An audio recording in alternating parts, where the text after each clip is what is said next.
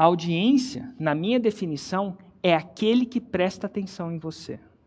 Agora, como é que você capta a audiência da pessoa certa que você quer atingir? Como é que você faz isso? Você precisa entender por que, a pessoa vai na internet. Ela vai para aprender.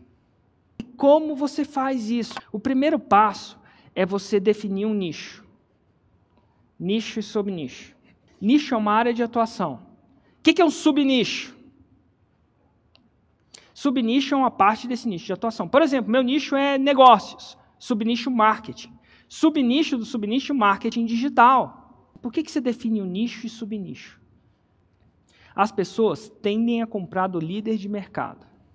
E um dos melhores jeitos de você ser líder do seu mercado é você subnichar. Porque é difícil você ser segundo lugar se você está sozinho. O segundo próximo passo é você começar a definir o seu cliente ideal. Aquele que você quer atrair. Érico, Érico, eu quero atrair quem paga.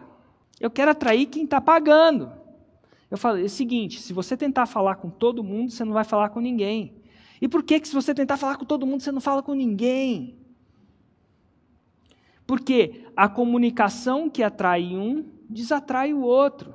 Mas uma vez que você define o nicho, define o seu cliente ideal, sim, é importante fazer isso, você vai definir a sua Roma. Uma vez que você faz seu, esse passo e tem essa definição, você começa a produzir o quê? Conteúdo.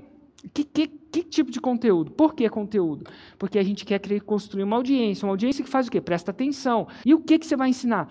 Você vai ensinar ela atalhos para Roma maneiras e técnicas de chegar àquela Roma que você promete de uma maneira rápida, segura ou confortável. O seu conteúdo é uma espécie de ponte. Ponte para quê? Para Roma.